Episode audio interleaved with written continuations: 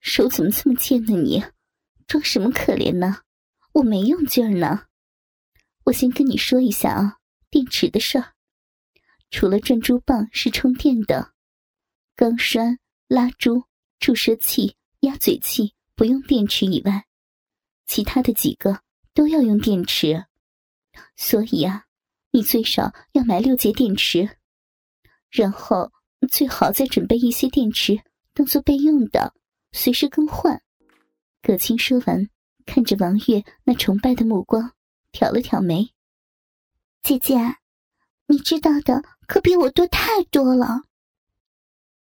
两个女人赤裸裸的躺在床上，相互聊着天，友谊渐渐加深了。哎，对了，月月，你怎么会买这些东西呀？你之前没用过吗？我本来就是靠男人来解决问题的，这些东西我第一次买呢，以前。只买过注射器和钢栓，然后那些东西我都还没有用过呢。王月懊恼着，来这里这么久，日子清淡的要命，你是不知道呀。我现在看见那些男兵，真想扑过去把他们衣服撕了。小狼蹄子，欲望这么强啊！葛青撇了撇嘴。切，还是我呢！刚刚死在这里。王玉说着，拿起铁夹子，在手里把玩着。这东西真那么好玩啊？金姐，你刚刚的模样可真是骚极了。该怎么说呢？对于我来说是很好玩的，至于你的话，试试不就好了？王月还想再说什么，却听见急促的号声，赶紧拉起葛青，穿好衣服，浑身上下收拾利索之后，拉着葛青向卫生队走去。换上白大褂之后，一对美人相对而坐。葛青的办公桌在王月的对面，然后一边玩手机，一边。天南海北的聊着，对的，你没看错，就是这么清闲。因为是军队，各个年轻人都是身强力壮，除了换季时可能会有感冒以外，基本上都没有什么病症。至于说扭到脚这种问题，交给护士们解决就行了。女生之间的关系升温方式：聊天、买东西、一起吃饭，然后再聊天、买东西、再一起吃饭，最后就很容易成为闺蜜。短短一下午，两人之间的关系迅速升温发酵，以至于两人走在通往小卖部的道路上。看着一个个男兵的队列排得整整齐齐的时候，两人之间浓浓的腐女气息，总是觉得这些男兵在搞基。每个军营都有小卖部，主要还是在男兵宿舍附近。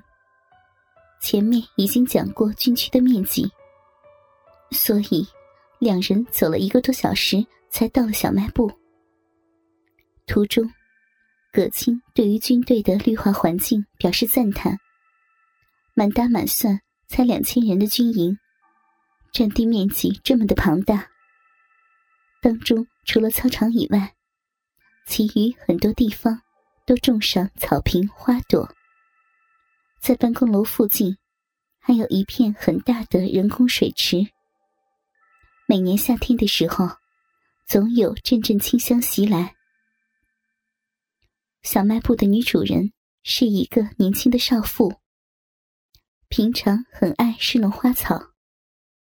而小卖部建在树林的后面，她也是很有背景的女人。只是周围环境虽然很好，可是小卖部不大，在茂密的灌木和树林中掩映。不仔细看的话，压的就是个厕所呀。少妇名叫林岩，小麦色的肌肤，五官端正，搭着小麦色的肌肤，怎么看都英气十足。林岩性格爽朗，很爱笑。一听葛青是今天刚来军营，便带着他去挑杯子、饭盒等等的日用品。平常和他关系处得很好的王月，被晾在一边，欲哭无泪。好好的，招谁惹谁了？葛青一来，就把他晾在一边了。王月是来买电池的，也是陪葛青买一些日用品。虽然部队里面都发那些东西，但是对于爱美的女生来说，还是自己买的比较好。王月不知道逗了林岩养的那只猫多久，反正那只可爱的猫咪在他手中不断的挣扎着。小猫的样子非常的可怜，面前这个女人就是恶魔，总是拿着火腿肠逗他。还不给他吃。等等，火腿肠。买了整整二十节的电池和一根火腿肠的王月，在林岩诡异的目光中走出了商店。林岩诡异的眼神看着王月的离去，过了一会儿才感叹道：“唉，又一朵娇花毁于电动啊！还好。”王月没有听见这话，不然他一定会抓狂的。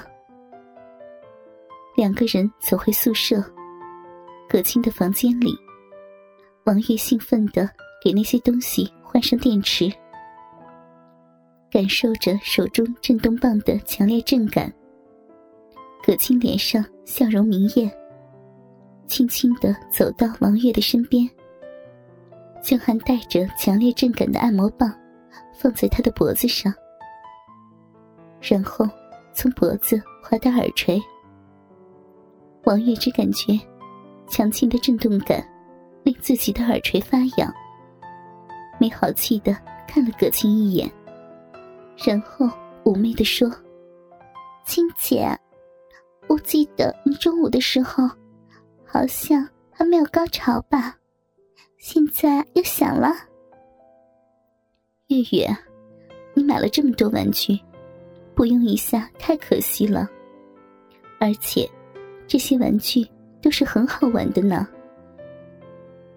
葛青笑眯眯的拿起按摩棒，两人穿的都是薄薄的睡衣，所以脱起来也是不费力。